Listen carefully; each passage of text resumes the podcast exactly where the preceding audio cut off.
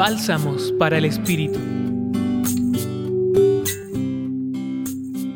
Adviento es tiempo de profecía y esperanza.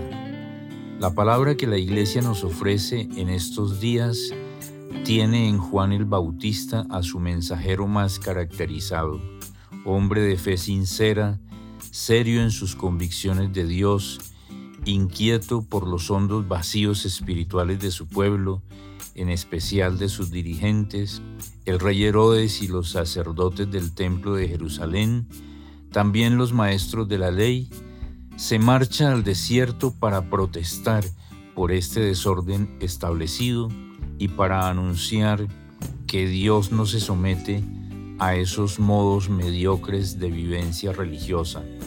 Juan el Bautista es profeta porque anuncia a un Dios que demanda radicales cambios en el modo de vida. Nos recuerda que somos hijos, que somos hermanos, que eso es cosa que demanda de nuestra parte la más alta responsabilidad. Y aterriza ese mensaje anunciándonos con gozo que hay un Salvador, un Dios en medio de nosotros, descalzo, cercano, misericordioso, compasivo, implicado plenamente en nuestra humanidad, semejante a nosotros en todo menos en el pecado.